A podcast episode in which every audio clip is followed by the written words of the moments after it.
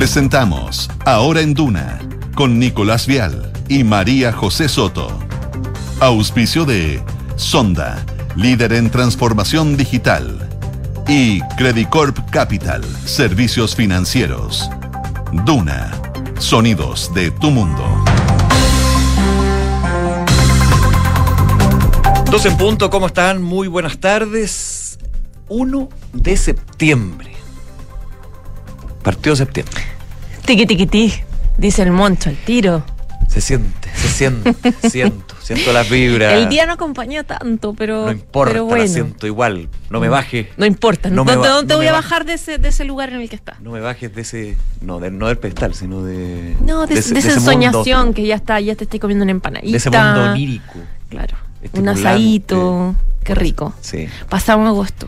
Bien, felicitaciones. Felicitaciones, y te doy la mano también. María José Soto, nos Felicidades, yo felicitamos estuve en la a Max pitilla. Estrada, no porque le quedan muchísimos agostos más. Varios Ya, más. Sí, pero. Como por lo menos ocho gobiernos más. Exactamente. Oye, eh, ¿Cómo están? ¿Bien? ¿Todo bien?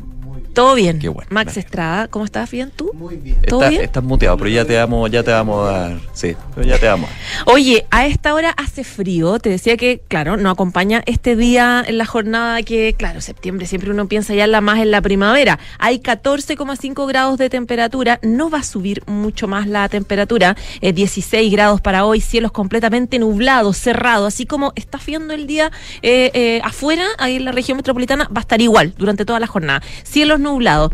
Eh, ¿Alguien sintió de repente unas gotitas que caían? A mí me cayeron cuando sé si- venía para acá. Bueno, hoy día va a ser. chisporroteo. Exacto, hoy día Sí. no va a ser más que eso. Una que otra gota loca. Eh, mañana un poquito más, pero siempre con chubascos muy leves, según la dirección meteorológica. De hecho, mañana también cerrado el, el día, también frío, digamos. De hecho, más helado. Va a haber 13 grados de temperatura en Santiago.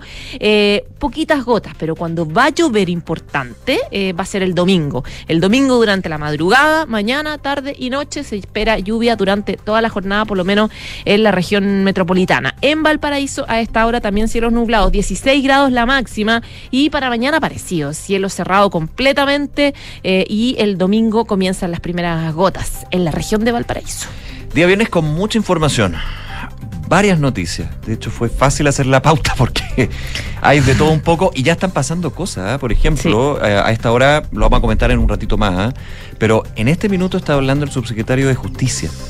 Se hizo una fiscalización a la Asociación Nacional de Fútbol Profesional, la NFP, con respecto a el tema de las casas de apuestas.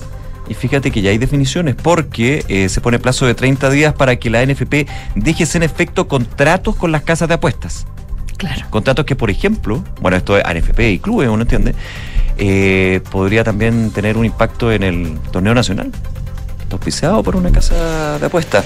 Dice que la NFP está al margen de la ley y ordena suspender los contratos. Vamos a estar actualizando esto, está sucediendo ahora, de hecho está hablando el subsecretario de Justicia. Pero hay otras noticias, Exacto. reuniones importantes, por ejemplo, en el Palacio de la Moneda. El Palacio de la Moneda, el presidente Gabriel Boric recibe hoy a el expresidente Sebastián Piñera, todo en el contexto de la conmemoración de los 50 años del golpe militar. Eh, sabemos que la Moneda está intentando reunirse, ojalá con los expresidentes durante estas semanas que quedan, eh, a propósito de lo mismo, de la búsqueda de una suerte de consenso eh, por la democracia, es algo que viene hablando un poco con todos los sectores políticos y hoy día entonces un nuevo episodio a través de esa reunión. Otro tema importante también tiene que ver con lo que subimos hace unas horas. Ayer la Contraloría General de la República dio a conocer su informe final sobre la investigación que hizo grande hace tiempo de la Fundación Democracia Viva, esta que está eh, ligada a RD, eh, que está en Antofagasta, eh, que recibió platas de eh, la Ceremi de la Vivienda en el denominado caso convenios que sabemos que se extendió a varias fundaciones a lo largo del país. La verdad es que los resultados de esta investigación fueron que efectivamente se constatan hechos eh, que, eh, que estuvieron fuera de la probidad, Falta se confirmó la corrupción, eh, entre otras cosas no hay ninguna posibilidad de recuperar los recursos, decía el contralor Jorge Bermúdez, después varias otras declaraciones y reacciones también del ministro de la Y un Vivienda. punto también importante es que la Contraloría señala de que faltó fiscalización y supervisión desde el Ministerio de Vivienda. Por ende, ya empieza a eh, sonar desde la oposición que se asuma responsabilidad política por parte del titular de la cartera, que es el ministro Montes, que también se refirió, vamos a estar contándoles qué dijo con respecto a este informe de Contraloría. Entre otras materias, eh, definiciones del Colegio de Profesores, se baja el paro indefinido, pero se rechaza la propuesta. como eso. Se rechaza la propuesta del Ministerio de Educación, pero se baja el paro. Le vamos a estar contando de qué se trata esta definición del Colegio de Profesores que se dio hace algunos minutos y también un hecho súper lamentable, una tragedia ahí en el Biobío, en San Pedro de la Paz, un accidente del biotren y un taxibús eh, lamentablemente seis fallecidos ya se cuentan y varios heridos en este hecho que se dio durante las últimas horas, alrededor de las 8 de la mañana. Noticias internacionales. Estamos bien pendientes y les vamos a hacer un resumen de lo que está pasando en Ecuador, que sigue con su crisis de seguridad muy compleja. Eh, solamente ayer hubo 10 detenidos por explosiones en eh, autos, en distintos autos en Quito. hay también una crisis en las cárceles a propósito de que varios reclusos tomaron como rehenes a guardias penitenciarios en algunos centros penitenciarios por razones que todavía se están investigando. La situación es bien compleja. Recordemos que hace semanas vivieron el asesinato de un candidato presidencial. Eh, todavía el gobierno no logra un poco afirmar eh, la crisis que se está viviendo en las últimas horas y les vamos a ir contando. En materia económica, buenas noticias. ¿ah? Eh, Chile crece 1,8% en julio sobre las expectativas rompe la tendencia a la baja que estábamos viendo en la economía desde ya hace varios meses y es el mejor dato desde junio de 2022. Noticias del deporte, por supuesto que vamos a estar revisando con Francesca Ravizza y más, pero como siempre tenemos la pregunta del día para que puedan comentar con nosotros uno de los temas ahí que vamos a estar tratando. Y que ya la tenemos disponible en nuestras redes sociales. A propósito de los 50 años, ¿crees que todos los sectores políticos debieran firmar un acuerdo por la democracia con motivo de la conmemoración del golpe de Estado? Te dejamos cuatro alternativas.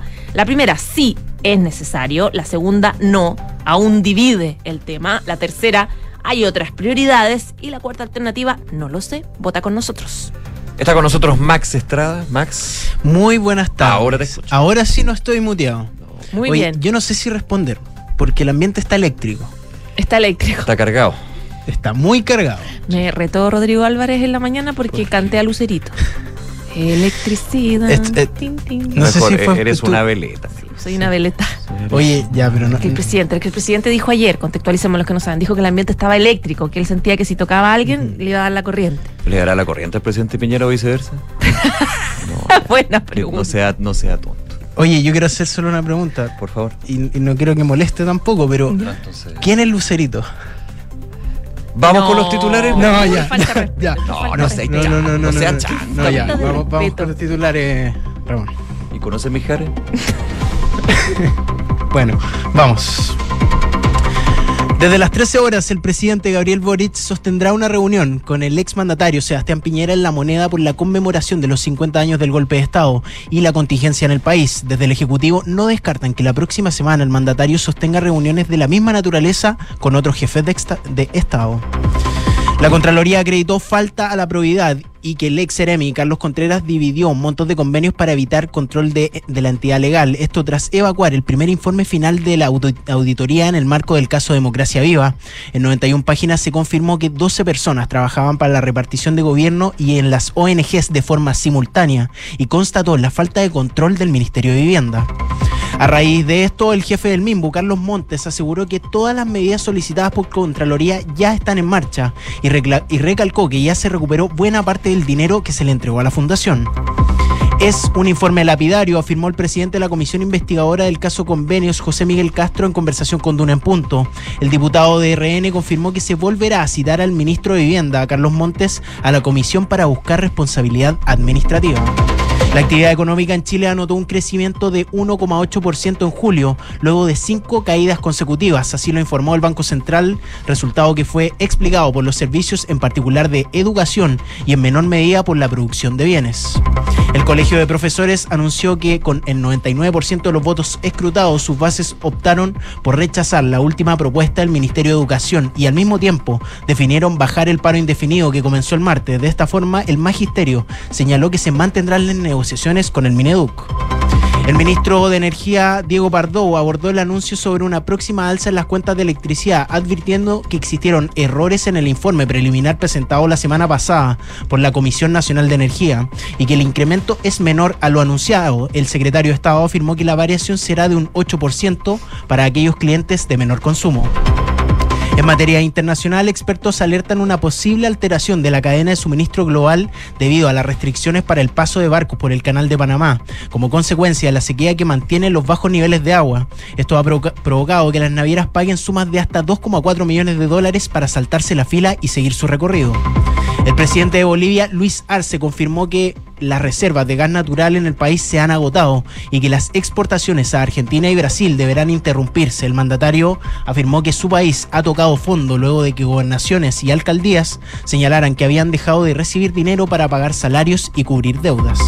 Y en el deporte, hace algunos minutos, la Subsecretaría de Justicia ordenó en un plazo de 30 días a la Asociación Nacional de Fútbol Profesional terminar los contratos con las casas de apuestas. Esto debido a presuntas irregularidades que se encuentra indagando el Ministerio Público con jugadores de fútbol de la Liga Nacional. Gracias, Pax. A ustedes. Que te vaya muy bien. 12 de la tarde con 10 minutos, hartos temas, así que vamos de lleno a lo que fue este informe de Contraloría, que finalmente lo que hace es confirmar tantos puntos al respecto de Democracia Viva, las transferencias desde la Seremía de Vivienda de Antofagasta, confirma todo. Claro. Confirma falta de la probidad, confirma la situación del giro de la fundación, confirma la... Que el giro fue tardío en el fondo. Que el giro fue tardío y no se justificaba, el fraccionamiento de los dineros entregados. Las pegas paralelas de los funcionarios. Las pegas paralelas, la relación, digamos, de quién era Ceremi con quién era... O sea, no digo que no tenga novedad, pero es bien relevante porque confirma todo, todo lo que finalmente deja eh, en una situación bien compleja. Y en una entrevista, de hecho, al fiscal nacional se le preguntaba, oiga, eh, así como el ministro Montes dijo, va a ser muy difícil restituir estos dineros, dijo, sí, así va a ser. Vamos con, con, el principio de cómo fue esto. Bueno, ayer conocíamos entonces detalles de este informe final de la Contraloría General de la República a propósito de los contratos entre la Fundación Democracia Viva, que está ligada a RD, eh, y la Secretaría General Ministerial, la Ceremi de la Vivienda de Antofagasta, que dieron caso, eh, inicio, digamos, a este denominado caso eh, convenios. La información fue, fue em, entonces recabada a partir de un sumario que hace, una investigación que hace la Contraloría y se entregó ya al Ministerio Público y al Consejo de Defensa del Estado, que de hecho son el, Consejo de Defensa del Estado querellante en la causa. Y los hallazgos, de hecho, como tú decías en una entrevista, fueron confirmados ayer en TVN por el propio Contralor Jorge Bermúdez. En el informe, la Contraloría constata, entre otras cosas, eh, porque es un informe de, de 90 páginas, la inexistencia de un proceso formal para la selección de las entidades a ejecutar los proyectos del programa de asentamientos precarios que contenga los mecanismos para su elección, como por ejemplo, la invitación a participar de varias entidades privadas a llamados públicos, indicando las competencias técnicas, los requisitos legales, etcétera. Eh, el ente fiscalizador también dice que para el caso de las iniciativas asignadas a la Fundación Democracia Viva eh, por un total de 400 millones de pesos, eh, ni en las resoluciones emitidas por el Serviu y el Serviu ambos Antofagasta, como tampoco los respectivos convenios, se mencionan los fundamentos que justifican la designación de los proyectos de esa entidad. Así suman varios cuestionamientos importantes se constata también a través de un correo electrónico que el Ceremi de Mimbo de Antofagasta de la época, que era Carlos Contreras, que tuvo que de hecho renunciar a su cargo, pidió al encargado de planes y programas de la repartición enviar un correo de invitación a dos fundaciones, entre ellas Democracia Viva, para evaluar su potencial incorporación a esta a este, este, a este proyecto. Confirma lo que eh, dice, perdón, eh, Daniel Andrade en una entrevista en televisión, que se acercaron de la Ceremía a ellos para a ofrecerle, a hablar con el tema. eso también. Y como conclusión, eh, poco a poco, este informe de la Contraloría va diciendo que no hay ninguna posibilidad de recuperar esto. No, no, no, que, que, que, que efectivamente hay faltas importantes a la, a la probidad y el Contralor eh, Jorge Bermúdez dice no hay ninguna posibilidad en todo caso de, eh, de eh, entregar, devolver esta, esta, estos montos. Y de hecho, en la entrevista que hace ayer em, Jorge Bermúdez en TVN, dice que cuando existe una razón por la cual una persona pueda tener una falta de objetividad, por ejemplo, si hay una amistad manifiesta o enemistad manifiesta, hay una relación de parentesco o afinidad. Ahí la ley lo que establece es un deber de abstenerse, profundizó el Contralor, quien aseguró también que no existía ninguna justificación para que Democracia Viva eh, fuera la fundación elegida para liderar el proyecto. No había ninguna razón concreta o, eh, em, o mm, objetiva al respecto y por lo tanto eh, se suma entonces a los cuestionamientos que, que se hacen por parte de varios sectores a partir de la información ya concreta que tiene la Contraloría. En eh, la mañana estuvimos conversando con uno de los integrantes de la eh, comisión investigadora Sí. por el caso convenios, que entre varios temas ve también lo que es la situación de democracia viva, el senador Juan Luis Castro. Escuchemos lo que dijo al respecto de dos temas. Primero, la situación de este informe de Contraloría y también la situación del ministro Montes. Escuchamos primero lo que tiene que ver con el informe. Eh, la verdad es que el informe siento yo que es lapidario, es, es un, es un verdadero nuevo terremoto para, para el MIMBU, por varios puntos. Número uno, porque desde la página uno se habla que no existe plan de trabajo, o sea, eso quiere decir que esto simplemente fue un dedazo donde se les invitaba eh, también a participar, o sea, se llamaban por teléfono, eh, se enviaba eh, email para invitarlos específicamente a ellos y no, no, no a nivel de concurso. Eh, por otra parte, eh, se demuestra también que existe, eh, que, que- intencionalmente eh, partieron la cantidad de recursos en distintos pagos de manera de no pasar por Contraloría. Perdón. Claro, ese era José, decir, José sí, Miguel Castro. José no Miguel senador Castro, claro, que Diputado de eh, RN, presidente de la comisión. Diputado de Renovación. Nacional que estaba hablando del informe de la Contraloría que salió. Él es eh, presidente de la Comisión Investigadora que está viendo este caso puntualmente, el caso convenio en relación a Democracia Viva y el MIMBU en Antofagasta. Además, apuntó, además de decir eh, de, lo, de, lo, de lo bien sorprendente que es el resultado de esto, decía, es lapidario, es un nuevo terremoto para el Ministerio de la Vivienda, eh, apuntaba dardos al ministro Montes, al ministro de la Vivienda, diciendo que si el ministro no estaba en conocimiento, no entiendo cómo no hizo un informe eh, para, eh, eh, para, para tener más información al respecto.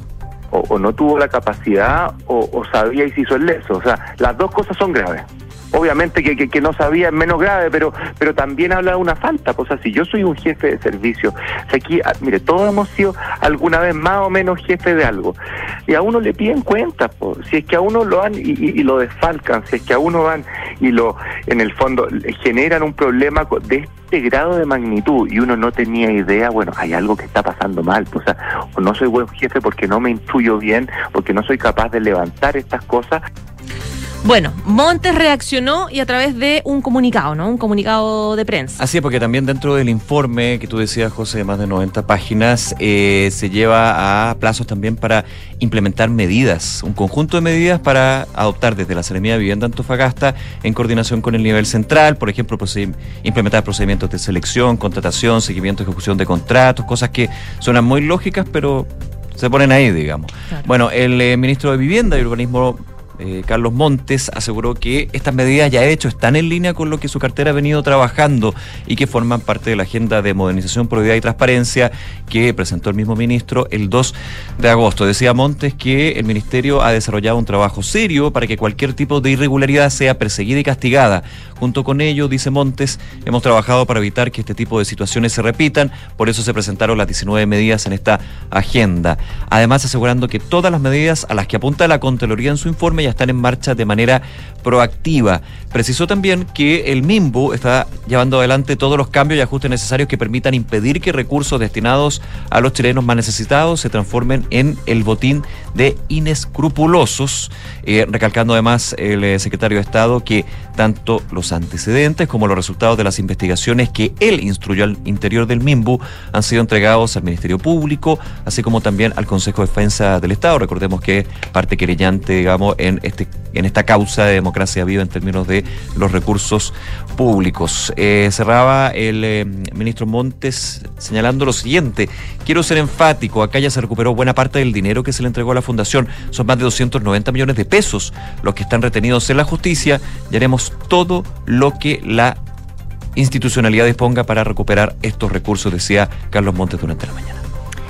12 del día, 19 minutos. Cambiamos de tema, también los habíamos adelantado eh, durante los titulares a propósito del presidente Gabriel Boric, que está teniendo en los últimos días reuniones importantes, pero también es- ha estado pendiente de los temas de seguridad y promulgó en materia de leyes de seguridad eh, eh, varias normativas a puertas de un nuevo, eh, una nueva reunión de cambio de, no, no de cambio de gabinete, reunión de con su gabinete. Consejo el presidente promulgó ya tres leyes en materia de seguridad y el gobierno está destacando los avances que ha tenido en la agenda, en un momento en el que, claro, hace ya, no sé, dos meses firmó un acuerdo con el Senado de una suerte de fast track, es decir, avanzar y priorizar varios, varios proyectos en materia de seguridad para poder dar tranquilidad a la ciudadanía, tomando en cuenta que todas las encuestas dicen que a la gente le preocupa mucho el tema de seguridad ciudadana. Y hoy en el marco del Consejo de Gabinete correspondiente a septiembre, el presidente promulgó las dos leyes en materia de seguridad,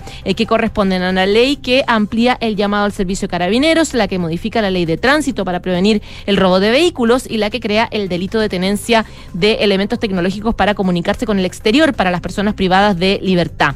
Mientras la primera va a permitir contar con más de 1.100 carabineros adicionales que se irán incorporando de manera gradual hasta el 2025 y mejorar la eficacia policial, la segunda eh, lo que busca es desincentivar la venta de vehículos robados, aumentando las sanciones a las conductas que facilitan el delito y también establece otras obligaciones que previenen el delito.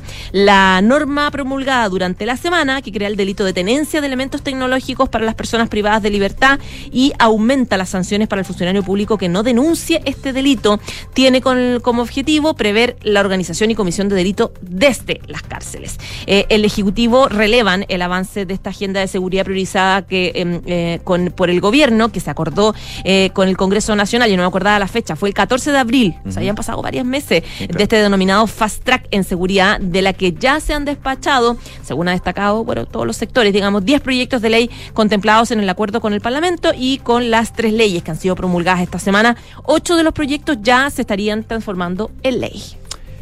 12 de la tarde con 21 minutos, lo comentábamos también al inicio de Ahora en Duna, eh, para las 13 horas aproximadamente está eh, agendada una reunión entre el presidente Gabriel Boric y el expresidente Sebastián Piñera, una información que se conoció hace un rato solamente. El presidente Boric invitó este viernes al expresidente Piñera la moneda para sosten- sostener una reunión privada donde se ha confirmado desde el gobierno van a abordar temas de contingencia y la agenda de conmemoración de los 50 años del golpe de Estado. Hay que ver ahí cuál van a, si van a haber declaraciones por parte de, de los mandatarios en este sentido, pero si uno se queda con el ítem 50 años del golpe de Estado, recordemos que uno de los eh, puntos que está contemplado en el cronograma de actividades, señales y puntos de el, mismo 11 de septiembre es el llamado que hace el presidente para firmar un compromiso con todos los sectores políticos en pro y la defensa de la democracia. Una situación que está generando discusión y ruido, digamos, desde si efectivamente se van a plegar todos los sectores para lo que es este llamado que hace el presidente Boric, por lo cual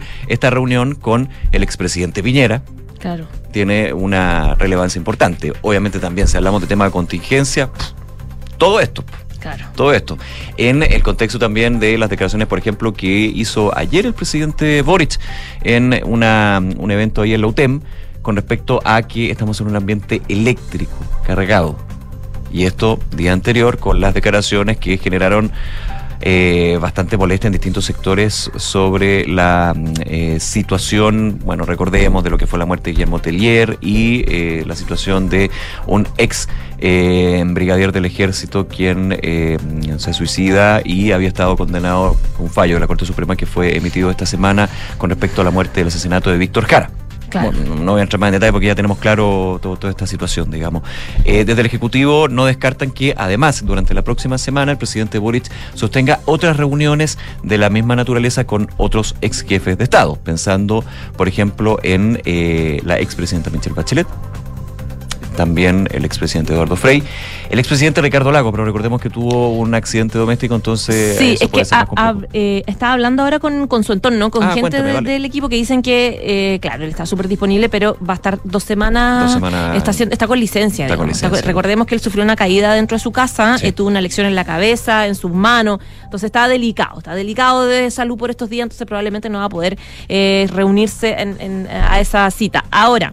También eh, estaba hablando con eh, gente de su equipo, del equipo del expresidente Sebastián Piñera, a propósito de la reunión de hoy día. Eh, lo que me decían es que si bien también hay una suerte de molestia por el tono que ha tenido el presidente Gabriel Boric en los últimos días, eh, a propósito de las críticas que ha hecho a la, a, a, por ejemplo, con el tema el tema que hizo de, de cobarde a este ex brigadier fa- eh, fallecido Bueno, que se suicidó de eh, cuando dijo que los criticar a la gente a de lo- derecha no fueron. Exacto, haber criticado a los presidentes de partido por no haber ido, que después ellos dijeron que no los invitaron. Como que en el fondo hay molestia con el tono, que dicen que no ha sido un tono que esperarían que fuese con, más Tono conciliador, tono unidad, con un tono más conciliador, tomando en cuenta el, el- el- los días en que estamos, en que las situaciones se han polarizado los últimos días y en que, claro, si él busca un acuerdo nacional, hay que tener una mirada también eh, nacional y de opiniones más transversales. Eh, pero que querían hacer como un gesto que fuese republicano, aceptando esta reunión, que yendo el mismo eh, presidente Sebastián Piñera para, participar en esta reunión de hoy.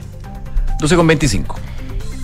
Cambiamos de tema. Vamos a lo que también les contábamos hace un rato, una noticia lamentable, un accidente en San Pedro de la Paz. Un conductor de un bus que chocó con un tren en esa zona fue detenido, va a ser for- formalizado a propósito de este accidente. eh, la Fiscalía Regional del Biobío confirmó que fue detenido un conductor del bus que protagonizó un choque entre un tren del biotren en San Pedro de la Paz, dejando seis personas fallecidas. Todos eh, eran eh, pasajeros del Este chofer va a pasar a control de detención esta tarde y va a ser formalizado por cuasi delito de homicidio por su responsabilidad presunta en la tragedia.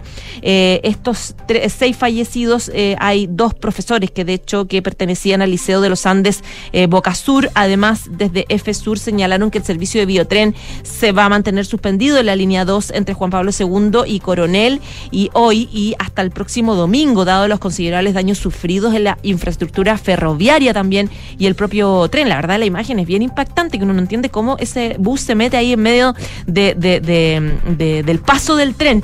Eh, agregan eh, desde F que los daños principalmente van a demorar 48 horas. Hay que recuperar el tendido eléctrico, ferroviario, las vías, confinamiento y el tren de las reparaciones en los mecanismos de alimentación de energía. De los seis fallecidos, cinco murieron instantáneamente en el lugar, mientras que otra persona eh, pierde la vida rumbo a un recinto de salud.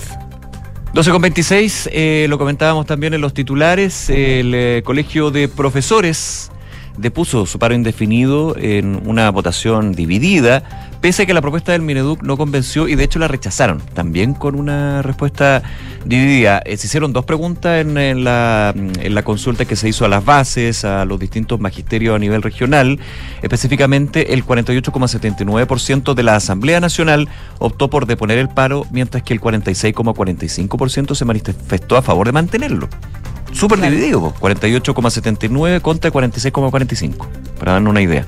Sin embargo, habiendo conocido y analizado la última respuesta del Ministerio de Educación, la mayoría de los profesores rechazó la última propuesta enviada por el Ejecutivo. Un 22,45% aceptó la respuesta del Ministerio, un 31% aceptó parcialmente y un 43%, un 43,77% la rechazó.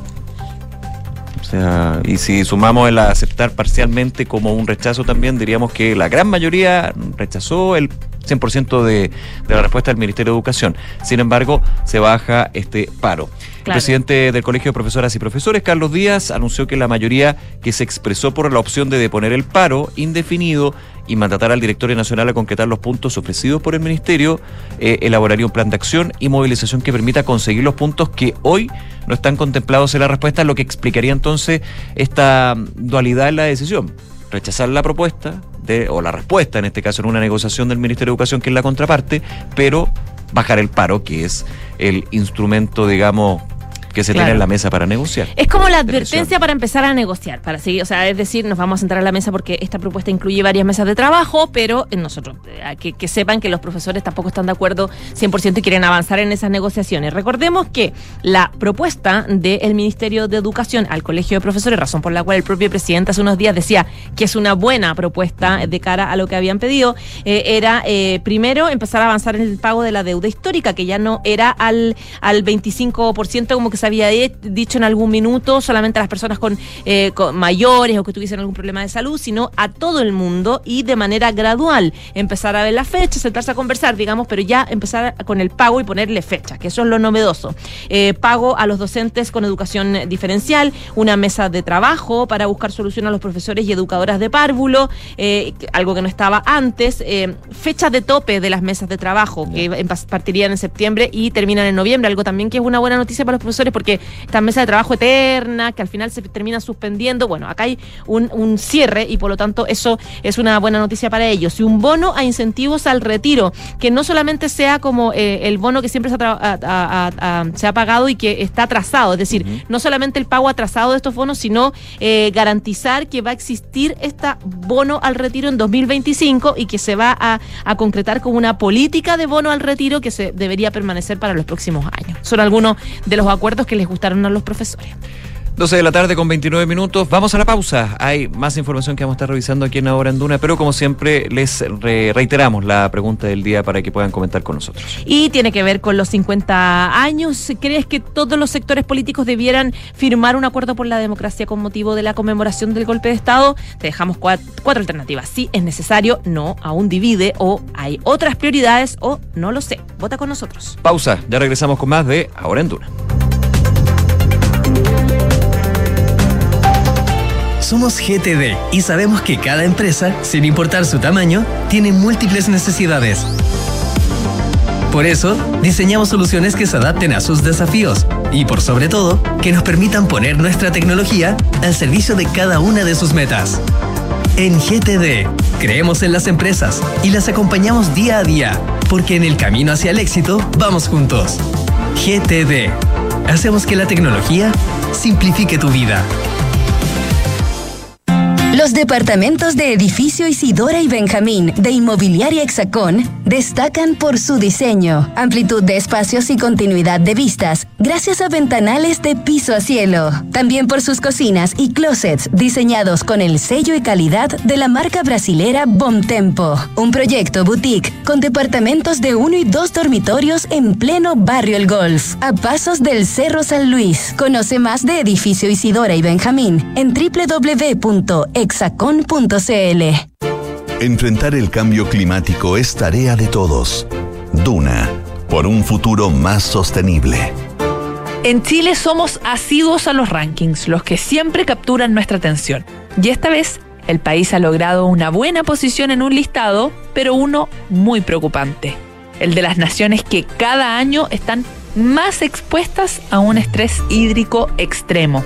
Según un informe reciente del Instituto de Recursos Mundiales, Chile está en la posición 16 entre los 25 que cada año utilizan más del 80% de su suministro de agua renovable en riego, ganadería, industria y necesidades domésticas, dejando en evidencia que el país no puede arriesgarse a esta extrema escasez.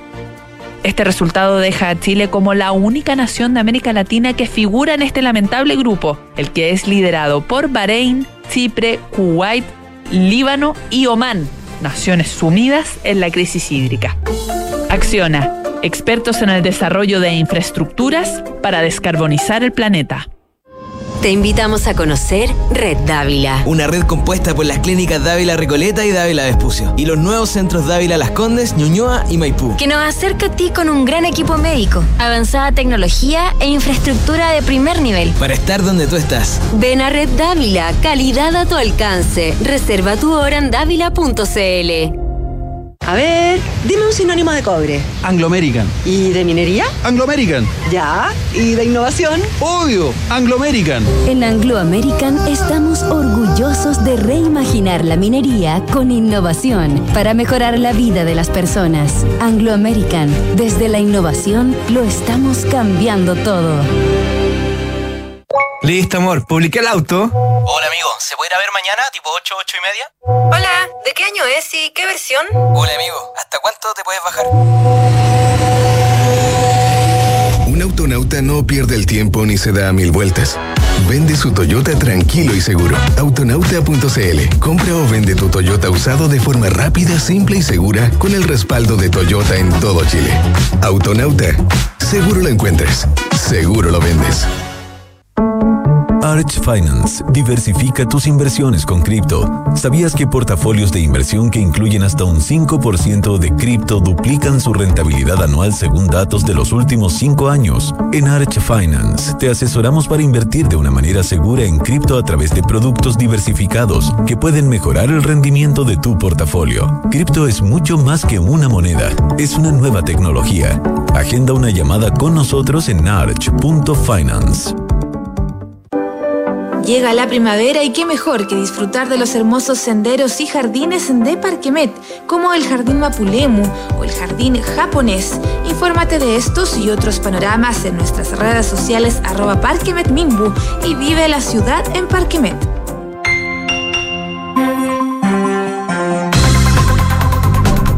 12 de la tarde con 34 minutos. Estamos en Ahora en Duna y revisamos las informaciones del mundo.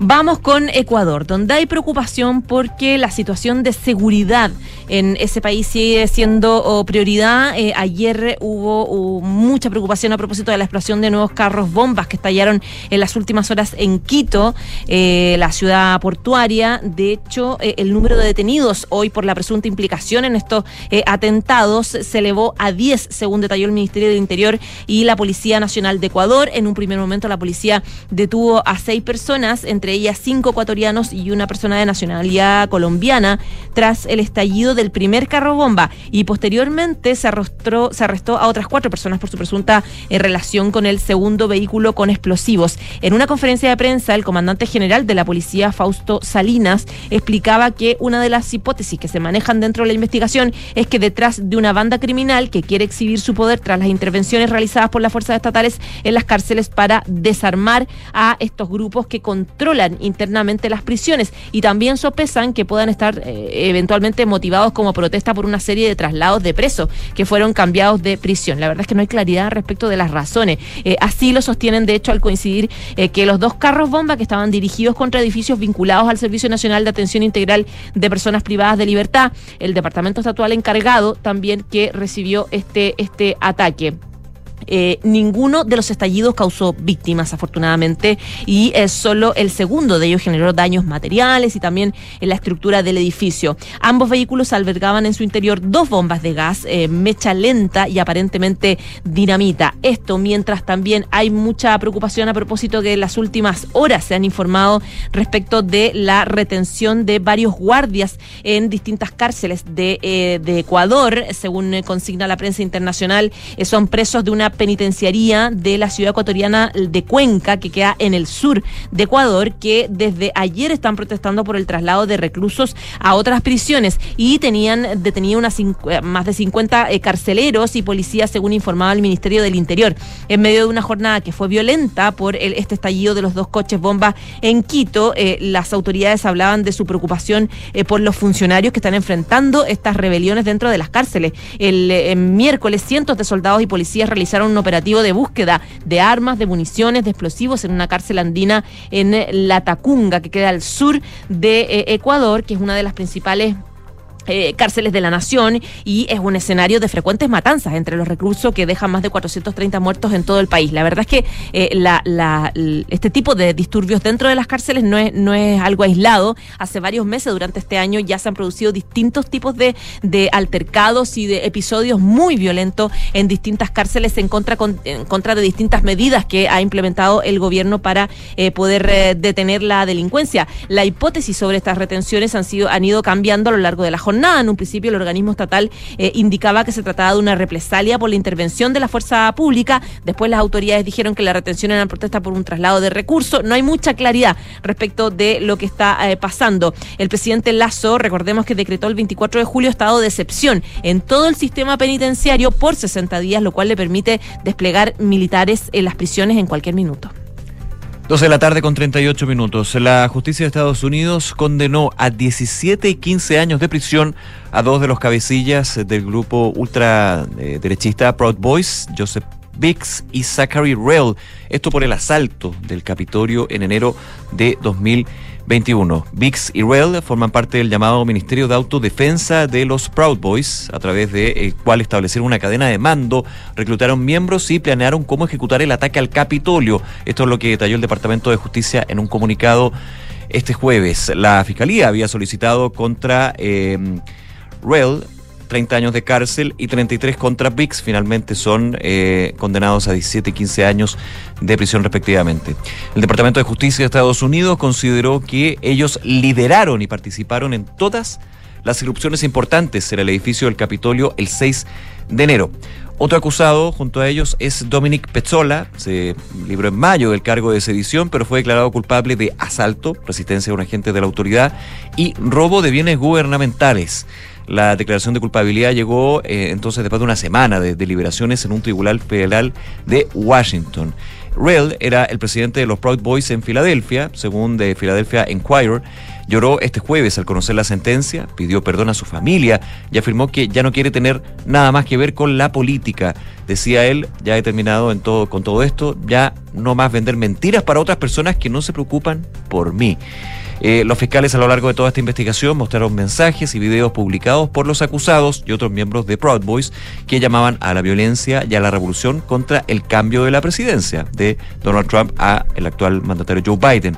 Según la acusación, los mensajes hablaban sobre la necesidad de una guerra, de la revolución y el fusilamiento de los traidores. Eh, también el relato del Departamento de Justicia apunta que estos, eh, estas personas, el día del asalto, Rell roció a un agente de policía con gas pimienta en la cara y Pezzola le rompió una, rompió una de las ventanas del Capitolio, lo que permitió que varias pudieran entrar al recinto, entre ellas Vix.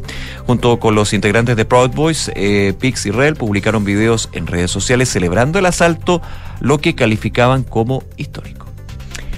12 del día y 40 minutos. Y desde Estados Unidos nos vamos a Europa a propósito de la invasión rusa en Ucrania. Eh, país que anunció hoy día que abrió una investigación por asesinato, tortura y violencia sexual en contra de niños por parte de Rusia. Los fiscales informaron que hay más de 3.000 casos penales por crímenes cometidos por fuerzas invasoras contra menores de edad desde el comienzo de la guerra. Desde que Rusia lanzó su invasión contra Ucrania el año pasado, múltiples acusaciones por cometer delitos de lesa humanidad han caído sobre Kremlin, entre los que destacan torturas, desaparición forzosa, ejecuciones extrajudiciales y otros crímenes de guerra eh, los menores de edad han sido víctimas de estos abusos, por lo que fiscales ucranianos aseguraron que se abrieron más de 3.000 casos penales por delitos cometidos por Rusia contra niños en el país, incluidas docenas de casos de tortura, según un reporte de CNN. Las acusaciones incluyen asesinatos, mutilaciones, secuestros de niños, desplazamientos forzados, deportaciones, violencia sexual contra niños y secuestros,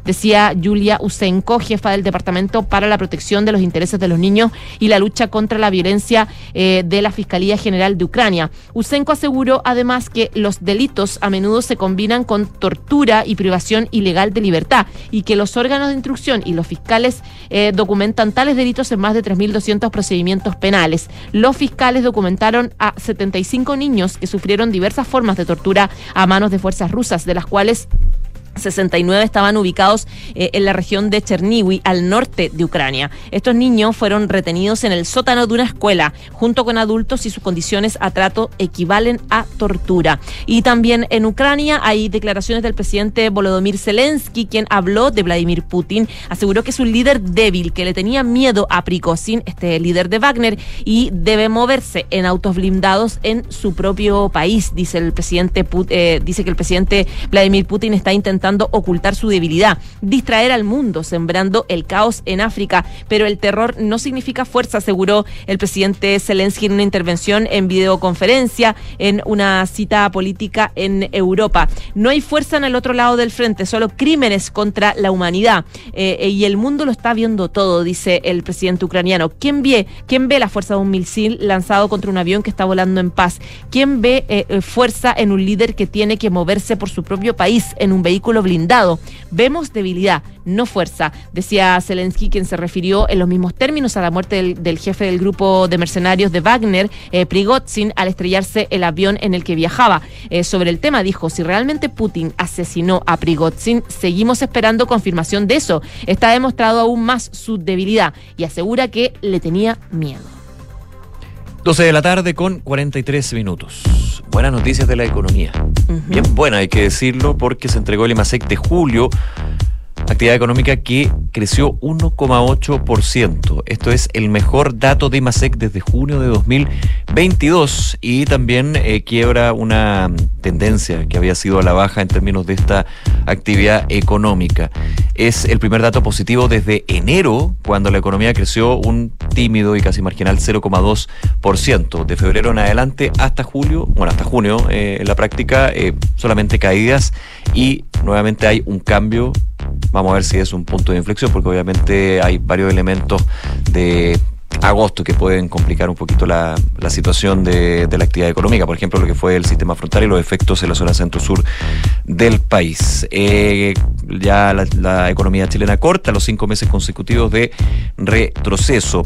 En términos desestacionalizados, según la información del Banco Central, se creció 0,3% en comparación con junio recién pasado y en 12 meses se llega a este 1,8% en un mes de julio de 2023 que registró la misma cantidad de días hábiles que julio de 2022. En su informe, el ente emisor explica que la variación anual del IMASEC se explica por los servicios, en particular educación, y en menor medida por la producción de bienes. En tanto, el crecimiento del IMASEC desestacionalizado estuvo determinado por el desempeño de la mayoría de sus componentes. Ahora, si uno va por estos componentes, producción de bienes creció 3%. Una noticia, la minería, que había estado bien alicaída en los últimos meses, creció 2,9%, mientras que la industria cayó 0,5%. En tanto, la actividad comercial presentó una disminución de 2,5%, muy de la mano con lo que fueron los datos de producción industrial que estuvimos revisando eh, ayer, de hecho, y que son una eran una previa, digamos, para este dato y más es que por lo menos fue bastante positivo, sorprende con alegría, hay que decirlo, porque 1,8% y se rompe también la racha de cinco meses consecutivos de caídas. Y otra noticia en esta jornada económica también es que se concreta hoy día un nuevo alza del salario mínimo que fue aprobado este año en el Congreso. El sueldo mínimo va a pasar de 440 mil a 460 mil desde este mes. En una actividad hecha en el Café Pascuzzi, el ministro de Economía Nicolás Grau junto a la ministra del Trabajo Jara destacaron la medida. Dijeron este es un aumento escalonado, forma parte de un protocolo que se suscribió con la CUT y las trabajadoras de Chile, representadas por su secretario general, y va confluyendo en un camino que se da cumplimiento al compromiso del programa de gobierno del presidente, que es alcanzar los 500 mil pesos eh, dentro de su gobierno. Es la idea de que cada persona, con el esfuerzo de su trabajo, al menos logre dejar a su familia fuera de la línea de la pobreza, dijo la ministra del Trabajo. Y en eh, datos eh, económicos, 852,90 pesos, 852 pesos con 90 centavos está el dólar. A esta hora sube 2 pesos con 20 centavos. Y la Bolsa de Comercio de Santiago en este día viernes, con y tras el dato positivo de IMASEC, está subiendo el IPSA levemente 0,08%, ubicándose en 6.013,80 puntos en la bolsa chilena. 12 de la tarde con 46 minutos.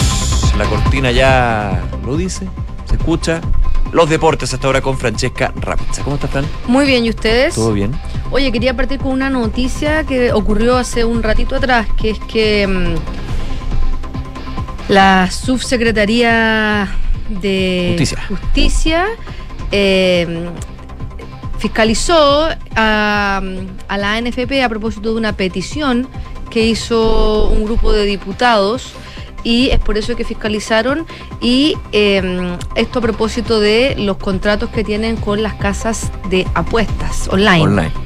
Eh, y de acuerdo a, la información que ellos... Eh, Es una fiscalización que iniciaron en agosto ellos esta investigación y ahora determinaron que eh, los contratos con las casas de apuestas, la ANFP los tiene que determinar porque se desarrolla al margen de la ley y no tiene un, un, fundamento formativo y de acuerdo a la actual constitución es inconstitucional porque las casas de apuesta y los juegos de azar tienen que estar regulados por la ley chilena y las casas de apuestas digitales están en este en esta especie de limbo que lo hemos hablado muchas veces sí, claro. que tienen su, su residencia su matriz y, su matriz y todo fuera del país y sí. no tienen acá entonces eso genera un, un pro- un problema. ¿Qué es lo que tienen que hacer la ANFP ahora? Tiene un plazo de 30 días para tener que dejar sin efecto los contratos y que informen a sus socios si es que ellos también tienen eh, contratos que pueden Que ser... entiendo que la gran mayoría, menos Unión Española, por lo menos en la Sí, primera división. en la primera división son todos los equipos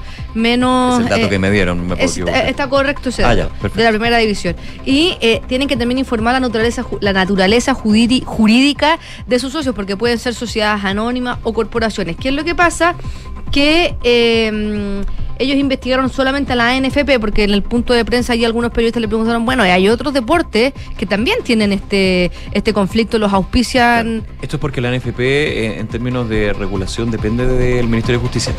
Eh, Entiendo, lo que pasa es que la, fundaciones, la- la explicación que dieron ellos Dale. es que eh, ellos investigaron a la NFP porque la solicitud que hizo este grupo de diputados iba específicamente hecha a la NFP. Dice, si es que algún- ahora algún tercero quiere solicitarle al Ministerio de Justicia que se fiscalice, se puede hacer, y además porque em, la ANFP es una corporación con con, es una corporación sin fines de, de lucro, con un interés público, eh, y por eso la fiscalizan también. Y por ¿no? eso tiene que ser el Ministerio de Justicia. Y por eso tiene que Eh, ser eso, el Ministerio de Justicia. Porque uno diría, oye, pero ¿por qué no lo hizo el Ministerio del Deporte? No. Claro, oye, la el no cumplimiento de esto, 30 días para dejar sin efecto los contratos. sí, 30 días. Entre ellos el contrato del torneo nacional. Los dos torneos. Los dos torneos. Los dos torneos, los clubes. Auspicio. Sí, mira, aquí tengo. El no cumplimiento de esto significa que eh, si es que ellos no cumplen, ellos, el Ministerio de Justicia le puede solicitar al Consejo de Defensa del Estado la disolución de la personalidad jurídica de la ANFP. Y eso o es sea que grave. eso es gravísimo. Es el caso más extremo, pero es a lo que se arriesga la NFP Claro. si finalmente no cumple con Ahora, esta definición. Acá hay otra cosa también que explicaba O sea, el saca, eh, eh, en corto, que se acabe la NFP. Claro que es lo que mucha gente está pidiendo, además, así que a lo mejor, pero no, pero no sería por las razones que pide la gente, sino sería por este tema del no cumplimiento de una, de una directriz. ¿Qué es lo que pasa también acá? Es que mm, eh, la, eh, el, el Ministerio de Justicia ya puso a disposición del Ministerio Público todos estos antecedentes para que ellos evalúen si es que aquí se ha cometido un delito por parte de las casas de apuesta o por quienes estimen convenientes. Pero eso no lo puede determinar el Ministerio de Justicia porque no, no está en sus facultades. Claro. Lo que sí es, oye, usted tiene que en 30 días dejar sin Claro. efecto los contratos. Que en términos de ingresos para ANFP y clubes, porque hay que verlo desde Mucho. los. Porque yo, yo eh, esto es bastante reciente, pero yo me da la idea de que esto también llega a los clubes. Y llega más allá, llega a los programas de deportes, o sea, algunos periodistas es también. que marca un precedente. Sí, algunos periodistas también que eh, eh, hacen estos tipos de. tienen tienen acuerdos comerciales con las casas de apuestas. Legítimamente los periodistas Sí, no, tener eh, acuerdos comerciales a como que funcionen como influencers. Sí, claro. El tema es con quién lo están haciendo. Porque finalmente la base en todo esto, y es lo que eh, se solicita desde los parlamentarios, y de hecho hay comisiones que están revisando este tema, es de eh, la, el origen legal de las casas de apuesta online. Recordemos, casa de apuesta online. Se, re- se recuerda mucho el caso, es distinto, ¿ah? pero de la- las plataformas de, mm, de movilidad online, Como la, como la, la- la- las aplicaciones. para, para que, que, que taxi. Eso, que, que aplica todo este tema y ya había, hay una legislación que hace poquito, digamos, si no, si no me equivoco, ya salió y se demoró muchísimo tiempo. Bueno, aquí un poco el origen es el mismo, un negocio digital, pero aquí hay contratos por temas de publicidad y difusión que están ligados Claro. desde la NFP y los clubes, por ejemplo, en los dos torneos locales del fútbol El, chileno. el- el campeonato de la primera división, la primera vez, y el 90% de los clubes de primera y primera vez tienen contratos El 90 con, de la caso, con casa Que un punto, es un punto porque finalmente es la obligación de terminar con los contratos, lo que puede ser también recursos presentados por las casas de apuestas digitales, me estoy adelantando, y eh, esa plata que no te va a llegar. Claro. Entendiendo también que la NFP eh, tiene problemas de- de- Financiero financieros importante. desde hace desde los tiempos del señor Hub. Sí. Desde Oye, que se fue, digamos.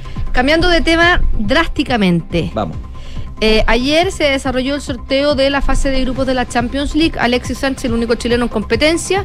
Con el Inter están en el grupo D. Con el Benfica, el Salzburg y la Real Sociedad.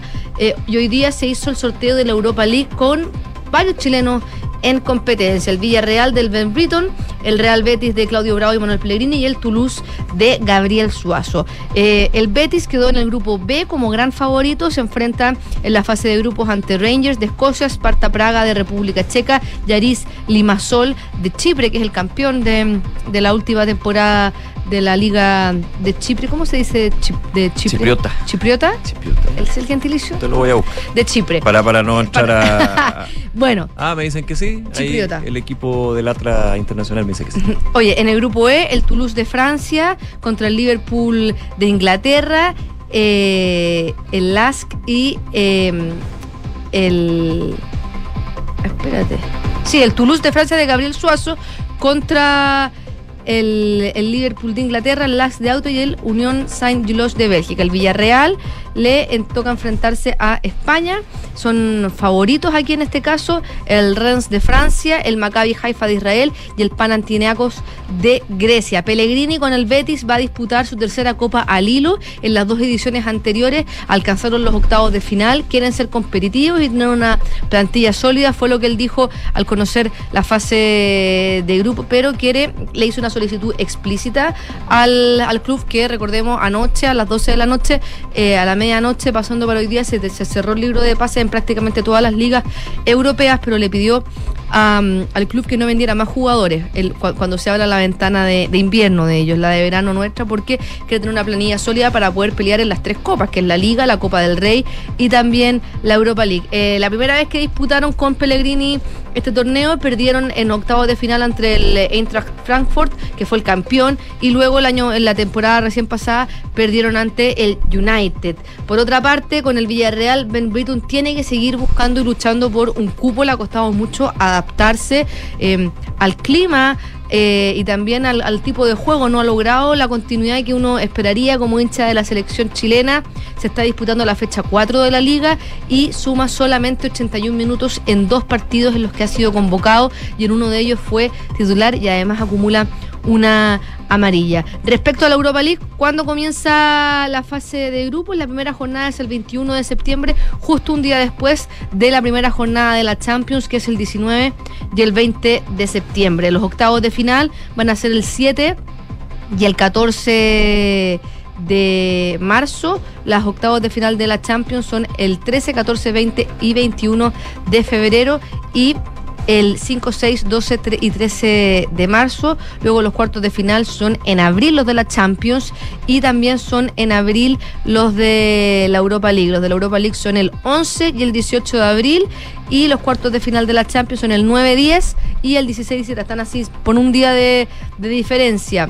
Eh, los octavos de final de la Champions son el 18, eh, los, los sorteos, perdón, los sorteos de los octavos de final son los dos el 18 de diciembre. ¿Dónde va a ser la final de la Europa League?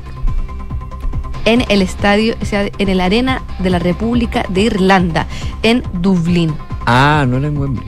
No, esa es la de la Champions. Perdón, el Europa League Champions, ya. El, la Champions es ah, en en, el- Irlanda, mira en Irlanda. Así que eso, Va a dar suerte. eso es muy cortito. Y mañana Nicolás Yarri, que avanzó a tercera ronda, se va a enfrentar en un horario por Bien, definir Jarry. a eh, Alex de Miñaura, el australiano español. Se han enfrentado en dos oportunidades, en el 2017 y en el 2019, en pasto y en cancha dura. Las dos veces ha ganado de Miñaur, que es el número 13 del ranking ATP. A- Jarry está número 25, está 21 en el ranking live. Y eh, siempre han sido muy estrechos los resultados, eh, a pesar de que se ha llevado la victoria de Miñaur. Podría, si es que avanza a la siguiente fase, eh, podría acercarse al top 20 de su carrera, porque en el 21 está Cerúndulo, que quedó fuera ya del... Ahora está en el 33. No, 25. 25, perdón. 25 y eso sí, para poder eh, superar a Cerúndulo tiene que alcanzar los cuartos de final del US Open y tiene que eliminar a Miñaur y luego enfrentarse por un cupo a, lo- a las semifinales a Daniel Medvedev o un hipotético Baez que se va a enfrentar eh, a Daniel Medvedev, pero todo indica que Medvedev, número 3 del mundo, va a seguir en competencia. Además, esta es ¿Sabes cuánta plata ha ganado? Ya en lo que va de este campeonato. Solamente el US Open. Sí, solamente en el US Open, te digo el tiro. Con dos partidos. Lleva. Lleva ganado Chorro, 190 chorro de plata. 191 mil dólares. Qué bien. En esta, so- son 163 millones. Si es que gana, va a recibir 242 millones de pesos, que eh, eso es mucho más de lo que las ganancias que obtuvo en Roland Garros cuando eh, avanzó a los octavos de final, donde obtuvo 260 mil dólares. Esta es primera vez que el US Open paga tanta plata por esta fase de grupo y además este es el año más millonario de Nicolás Jarry porque en lo que va esta temporada lleva 1.164.364 dólares. Y Mm. todo lo que ha llevado en su carrera son 3.612.868 dólares. Siempre lo hemos dicho, es mucha plata, pero es mucho gasto también Mucho acá. gasto aquí. sí. Sí, también lo he dicho. O sea, para que un tenista pueda vivir del tenis cómodamente, tiene que estar top 100. A propósito de plata, último día del mercado de pase, lo comentábamos ayer, Fran, y estaba leyendo lo de Mohamed Salah. Impresionante. ¿Qué pasó? Eh, llegó una propuesta al Liverpool desde Asia, Arabia Saudí. Mm. Las lucas. ¿Sabes cuánto rechazó el Liverpool por el pas, por, por tras- la transferencia, digamos, de Salah? ¿Cuánto? 100, eh, 100 millones de libras. Espera, no, es que había. No, no, no, no, déjame, déjame dejártelo en dólares para. Aquí lo tengo, espera. Aquí lo tengo, estamos.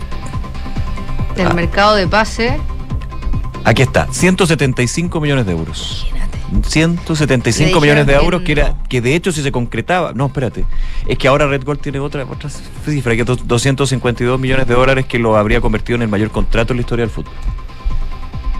Por temporada. Así veo. Más allá del. Es que una cosa es la plata del pase y otra cosa es lo que recibe Es el lo que jugador. decía el jugador, claro. Imagínate. Sí, era el Al Ittihad de Karim Benzema.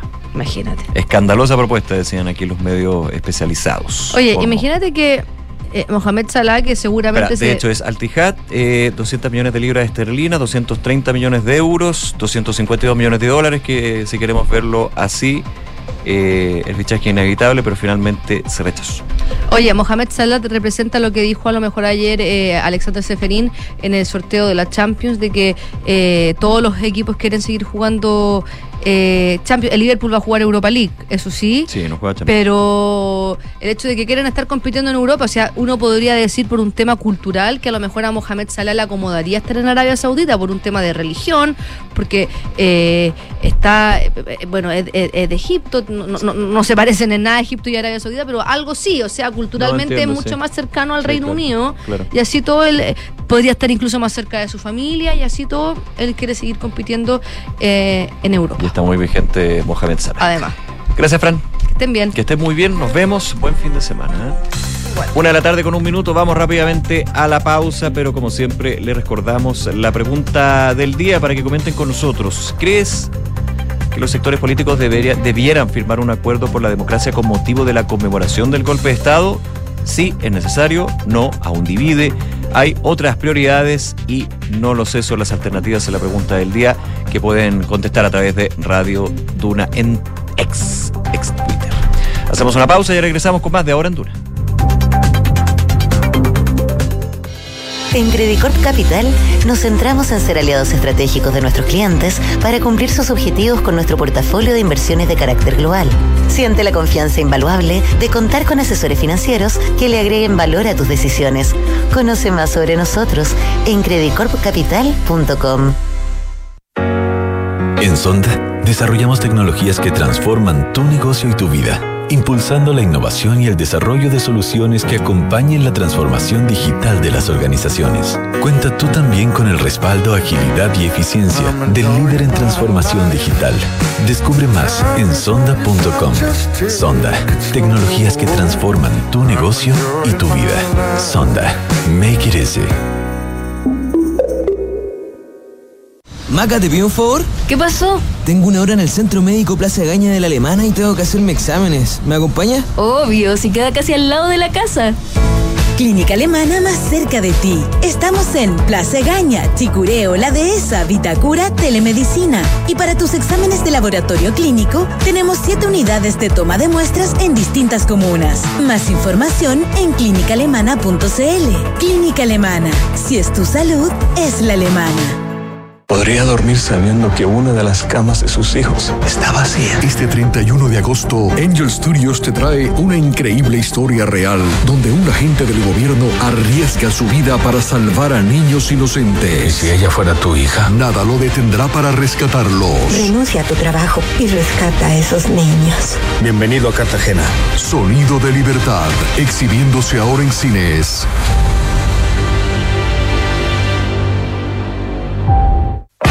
Cervecería AB InBev soñamos en grande para crear un futuro con más motivos para brindar. En Chile estamos hace más de 30 años con marcas legendarias como Corona, Budweiser, Stella Artois y Becker. Elaboramos nuestros productos con energía 100% renovable. Llevamos agua potable a más de 12 comunidades con escasez hídrica en el país y lideramos iniciativas de educación e inclusión laboral para mujeres y jóvenes. En Cervecería AB InBev, vamos por más. Conoce más en abinbev.cl.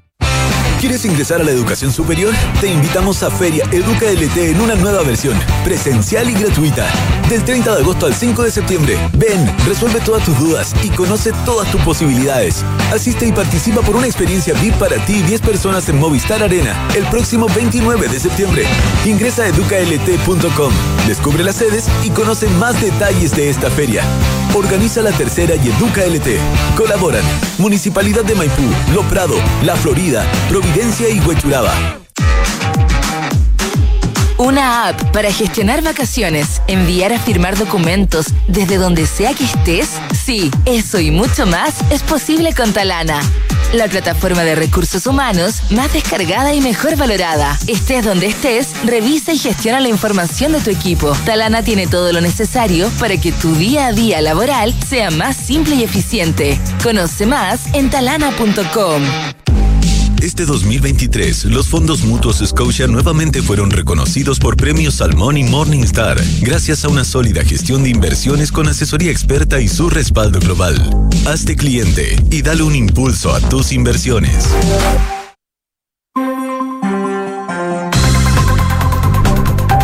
Una de la tarde con cinco minutos. Estás en Ahora en Duna y revisamos las noticias que han marcado la pauta de este día viernes aquí en Chile. Bueno, y a propósito de las novedades que conocíamos en la Contraloría, a propósito del informe sobre la ONG, la, la, ONG Democracia Viva, eh, Chile Vamos exigió más acción al gobierno en el caso convenio luego de reunirse en esta jornada con el fiscal nacional. Eh, durante esta jornada, representantes de la oposición se juntaron con el fiscal nacional para abordar esta investigación precisamente penal que se está haciendo por el caso convenios. En voz de la secretaria general de la UDI, María José Hoffman, los de oposición calificaron la reunión como excelente y manifestaron su tranquilidad con el trabajo y compromiso que ha hecho la Fiscalía. Lo que nos preocupa, dice, es la falta de compromiso contra la corrupción por parte del gobierno. Es el reclamo que hace la diputada, que calificó de preocupante eh, que los fondos no se van a poder restituir, que fue parte de los resultados que dice este informe de la Contraloría. Lo anterior recordando que el gobierno anunció acciones judiciales ante la situación, pero no hemos visto nada, dice la representante de la UDI. En la misma línea, desde RN, el senador Chaguán, el presidente de RN y senador, sostuvo que aquí existe un mecanismo para poder eventualmente defraudar al fisco o desviar fondos de recursos públicos. Además, dijo, nos parece gravísimo que el gobierno del presidente Boric se limite a declaraciones y no acciones judiciales, sumándose a esta ofensiva desde la oposición de solicitar al gobierno, se lo han dicho al propio Gabriel Boric en reuniones que han tenido con él, eh, de pedirle que se querelle, que ellos mismos se vinculen en estos casos contra personas que desde el Estado hayan estado vinculados con irregularidades. Esto en el marco de este informe que evacuó la Contraloría, eh, eh, este informe final de la auditoría que hizo eh, en el Servicio Regional Ministerial de la Vivienda por las millonarias transferencias a la ONG Democracia Viva de Antofagasta, representada por el ex RD Daniel Andrade, donde se acredita falta a la probidad. fueron 91 páginas que detectan una serie de irregularidades ya enviadas a la Fiscalía, entre las cuales destaca la contratación de 12 personas en la repartición del gobierno, pero también prestaban servicios en los organismos privados sin fines de lucro y la falta de un control a nivel central por parte del Ministerio de la Vivienda. La Contraloría en su informe dio plazo de 30 días para subsanar las observaciones. Una de la tarde con siete minutos, lo contábamos también en Ahora en Duna, eh, hace un rato solamente, el eh, subsecretario de Justicia, Jaime Gajardo, hizo un anuncio que fue una situación muy complicada en la NFP y los clubes del fútbol chileno. El Ministerio de Justicia dio 30 días para que la NFP, la Asociación Nacional de Fútbol Profesional, termine sus contratos con empresas ligadas a casas de apuestas online. Decía el subsecretario de Justicia que han determinado como ministerio que la actividad se desarrolla al margen de la ley, no tiene fundamento normativo, las casas de apuesta online me refiero. Les hemos dado las instrucciones a la NFP de que tienen un plazo de 30 días para dejar sin efecto los contratos con las casas de apuesta en línea. Un golpe fuerte eh, pensando que eh, uno de los principales sponsors de la NFP es precisamente una casa de apuesta. El nombre de los torneos de primera división y primera B llama la barca Betson solamente como un ejemplo, porque también con eh, la Fran Ravizza comentábamos que de la primera a primera B, el 90% de los clubes tiene algún tipo de contrato, relación, publicidad difusión con casas de apuesta online. Eh, el plazo que nosotros eh, entregamos es el que generalmente se da, decía el subsecretario de Justicia, Jaime Gajardo. Estos contratos que tienen con terceros no están permitidos en la legislación nacional y se deben dejar sin efecto. Ahora, ¿qué pasa? Y lo explicaba también el subsecretario, si la NFP no cumple con esta orden de dejar sin efecto, insisto, en 30 días los contratos con casas de apuesta online. Se le puede quitar la personalidad jurídica a ese nivel. En caso que no lo hagan, dijo, que no cumplan, se toma como una falta grave para los estatutos y faculta para retirar la personalidad jurídica de la institución. Ahora también se le preguntaba por los clubes dijo el subsecretario, le pedimos a la NFP que nos informe la naturaleza jurídica de los socios que tiene y si eventualmente tienen contratos con casas de apuesta para poder determinar si también se le aplican esas instrucciones. Y como decíamos, en lo concreto, efectivamente, gran parte de los clubes de primera a primera B tienen contratos con las casas de eh, apuestas digitales, así que estarían dentro de la misma situación en ese sentido, obviamente con la posibilidad de presentación de recursos, me imagino, o queja, pero más allá de eso, la orden eh, a la NFP terminaría permeando también a los socios de la NFP, que son los clubes de eh, los clubes de fútbol profesional. Así que está bien complejo el tema. De hecho, eh, había una actividad el día de hoy por la selección chilena donde estaba eh, el presidente del fútbol chileno de la NFP, Pablo Milat. se le preguntó, no quiso anticiparse a los cuestionamientos del Ministerio de Justicia y dijo, cuando se notifique, como FP, NFP, daremos todas las declaraciones. Dijo, además de apuntar que días antes, y, comentaba días antes que eh, de asumir la cartera, Luis Cordero emitió un informe a la Asociación Chilena de Casinos de Juegos en el que planteaba que los sitios de apuesta online en el país son ilegales y decía es cuestionable, dice Pablo Milat, apuntando a que el ministro de Justicia ya tenía una postura tomada previa a la intervención respecto a este tipo de industrias porque había tenido como abogado, digamos, una, eh, un trabajo en términos de esto. Así que Está complicada la cosa, le vamos a seguir contando, por supuesto, aquí en Duna esta definición del Ministerio de Justicia, de la subsecretaría, en este caso, que informa con respecto a que la NFP tiene que terminar, cesar los contratos con casas de apuestas online en un plazo de 30 días. Una de la tarde y 11 minutos. Seguimos revisando informaciones del día luego de una serie de, conversaciones entre el Colegio de Profesores y el Ministerio de Educación que venían negociando ya hace varios días. El gremio sometió a votación la última propuesta del gobierno y anunció el fin del paro indefinido que había comenzado el martes pasado.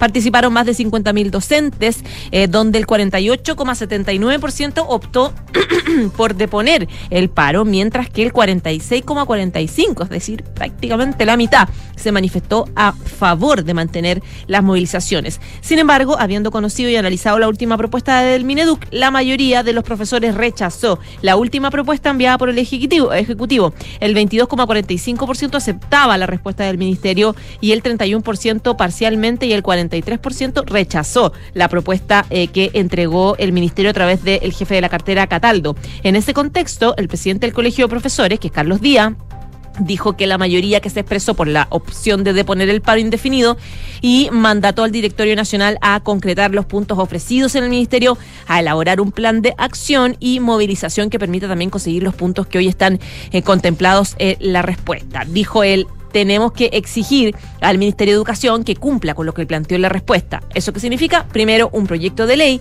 De aquí a noviembre, ese proyecto de ley debe estar listo para que el ministro de Educación lo ingrese al Parlamento y que considere la reparación de la deuda histórica para el 100% de los profesores y profesoras eh, afectados. Esto, les recuerdo yo, de manera gradual, como estaba en la propuesta del ministerio. Además, si soluciona los compromisos en torno a los profesores diferenciales, aumentar las sanciones a quienes agreden a docentes, el bono al los problemas de financiamiento de la educación pública, los cambios curriculares, entre otros puntos. Vamos a reunirnos prontamente con el ministro de Educación, vamos a enviar un documento informando los resultados. La próxima semana esperamos ya tener fechas las conversaciones en cada una de estas mesas de trabajo y también en esta misma dirección queremos señalar a los profesores y profesoras de todo el país que vamos a solicitar al Ministerio de Educación indudablemente que se den todas las garantías y las condiciones para que eh, se cumplan los requisitos eh, firmados en ese acuerdo del gobierno.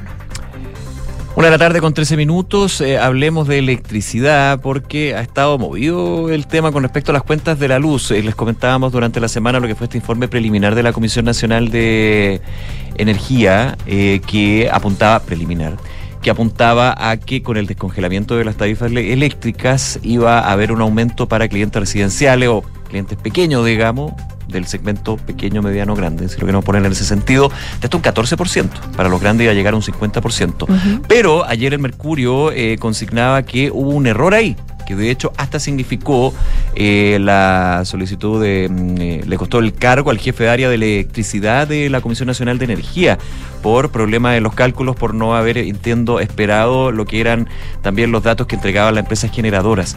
Bueno, eh, hoy el ministro Diego Pardo abordó este caso y confirmó efectivamente que existieron errores en este informe preliminar que fue presentado la semana pasada. Había un error, dijo el ministro de Energía, en una tabla final del informe que podía inducir a ese error respecto del 14% de alza para clientes residenciales.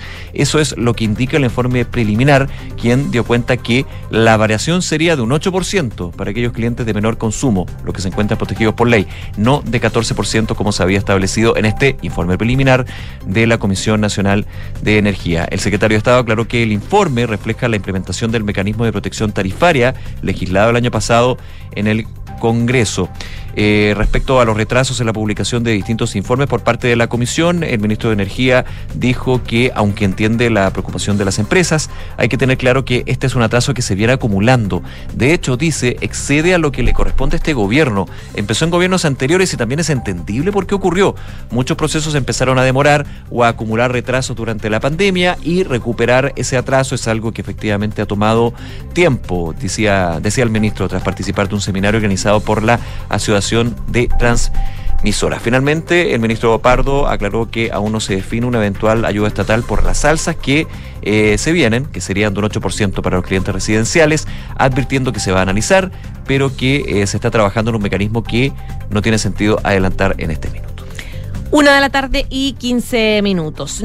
Vamos a la política. Eh, nos enteramos en las últimas horas que a propósito de las negociaciones en el Consejo Constitucional, que están trabajando para diseñar una propuesta de nueva constitución, el sector de republicanos, los consejeros republicanos que tienen mayoría en el Consejo, decidieron como un acto para generar consenso retirar cuatro enmiendas que eran conflictivas con los sectores eh, del oficialismo, eh, de socialismo democrático, etcétera. Entre ellas, ¿cuáles son el retiro de estas enmiendas? Está el quórum de dos tercios para reformar la Constitución, la que protege la vida del que está por nacer y la propuesta para que mayores de 75 años puedan cumplir condenas en su domicilio. El consejero Luis Silva dijo que están provocando una reacción que estaba ralentizando el proceso, que estaba provocando un cierto ofuscamiento y por lo tanto ellos toman la decisión de eh, eh, dar un paso al costado, decir, bueno, con estos, con estos dos temas no va, con estas cuatro enmiendas no, no vamos a ir para evitar eh, alejarnos de algún tipo de acuerdo. Sobre eso respondieron desde Chile Vamos, esta actitud, digamos, de, republicano. La bancada de RN de Evópolis, Pilar Cuevas, la delegada de bancada,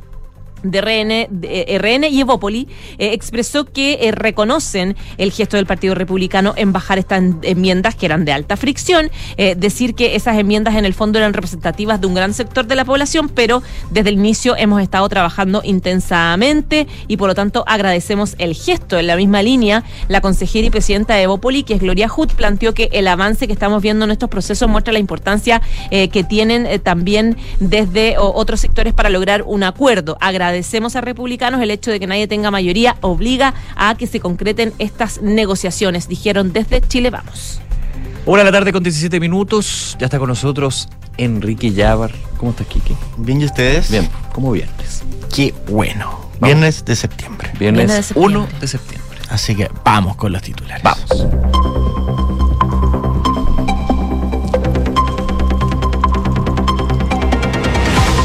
El Partido Republicano se refirió hoy al retiro de las cuatro enmiendas del anteproyecto consideradas como claves para ellos. Explicaron que desistieron de estas pues se dieron cuenta de que estaban provocando una reacción que ralentizaba el proceso constitucional por las diferencias que generaban dichas propuestas. Tras esto, desde la cúpula del partido, llamaron al oficialismo a reconocer el gesto y terminar con las caricaturas sobre sus propuestas para la nueva constitución. Chile Vamos destacó el gesto del Partido Republicano de retirar estas cuatro enmiendas que calificaron ralentizaban el proceso de nueva constitución y emplazaron al oficialismo a sincerar en qué puntos están dispuestos a ceder. Desde la centro derecha indicaron que las conversaciones con republicanos están dando frutos y que creen que como bloque están cumpliendo con el rol que les corresponde. La Contraloría acreditó falta a la probidad y que el ex Ceremi Carlos Contreras divi- dividió montos de convenios para evitar el control de la entidad legal. Esto tras evacuar el primer informe final de auditoría en el marco del caso Democracia Viva. En 91 páginas se confirmó que 12 personas trabajaban para la repartición de gobierno y en las ONG de manera simultánea y constataron también la falta de control del Ministerio de Vivienda. A raíz de esto, el jefe del MIMBU, el ministro Carlos Montes, aseguró que todas las medidas solicitadas por Contraloría ya están en marcha y recalcó que ya se recuperó buena parte del dinero que se le entregó a esta fundación. Es un informe lapidario, afirmó el presidente de la comisión investigadora del caso convenio José Miguel Castro en conversación esta mañana con Duna en Punto. El diputado de Renovación Nacional confirmó que se volverá a citar al ministro de Vivienda Carlos Montes a la comisión para ver si existe una responsabilidad administrativa. Y desde hoy se aplicará el segundo aumento pactado para el salario mínimo en el país, por lo que el ingreso subirá desde 440 mil a 460 mil pesos. La ministra del Trabajo, Yenet Jara, y el ministro de Economía, Nicolás Grau, recordaron esta información e indicaron que las mil MIPIMES y cooperativas pueden solicitar en el sitio web del Servicio de Impuestos Internos un subsidio para cumplir con este objetivo. Expertos alertan una posible alteración de la cadena de suministro global debido a las restricciones para el paso de barcos por el canal de Panamá como consecuencia de la sequía que mantiene bajos niveles de agua. Esto ha provocado que las navieras paguen sumas de hasta 2,4 millones de dólares para saltarse la fila y seguir su recorrido. La Subsecretaría de Justicia ordenó en un plazo de 30 días a la Asociación Nacional de Fútbol Profesional terminar los contratos con las casas de apuestas online. Esto debido a presuntas irregularidades que se encuentran indagando el Ministerio Público con jugadores del fútbol de la Liga Nacional. El secretario de Estado advirtió que el no cumplimiento se dará a la disolución o el término de la personalidad jurídica a la entidad presidida por Pablo Milad. La previa al Superclásico, un grupo de barristas ha causado en la mañana de este viernes diversos disturbios en algunas estaciones de la línea 5 de metro, lo que ha provocado la interrupción del servicio. En concreto, los desórdenes provocaron la suspensión temporal en las estaciones Irarrázaval y Santa Isabel. Gracias, Kiki. Gracias a ustedes. Muy bien. Una de la tarde con 20 minutos. Vamos con los resultados de la pregunta del día. Les preguntábamos en nuestras redes sociales a propósito de los 50 años, ¿crees que todos los sectores políticos debieran firmar un acuerdo por la democracia con motivo de la conmemoración del golpe de Estado? Está peleada, la verdad, la, la postura. Eh, en eh, Twitter, por ejemplo, la gente está opinando en un 38% que sí, es necesario un acuerdo. El otro 35% dice hay otras prioridades. El 19% dice no, este tema todavía divide. Y el 8% dice no lo sé. Vota con nosotros durante todo el día. Credit Capital es un holding dedicado a la prestación de servicios financieros con presencia en Colombia, Chile, Perú, Estados Unidos y Panamá. Conoce más en creditcorpcapital.com. Y la transformación digital de tu empresa nunca estuvo en mejores manos. En Sonda desarrollan tecnologías que transforman tu negocio y tu vida, innovando e integrando soluciones que potencian y agilizan tus operaciones. Descubre más en sonda.com. Sonda, make it easy. Una de la tarde y 22 minutos. Ya nos vamos, pero vienen las cartas notables de Bárbara Espejo y una nueva edición de información privilegiada. Chao. Chao.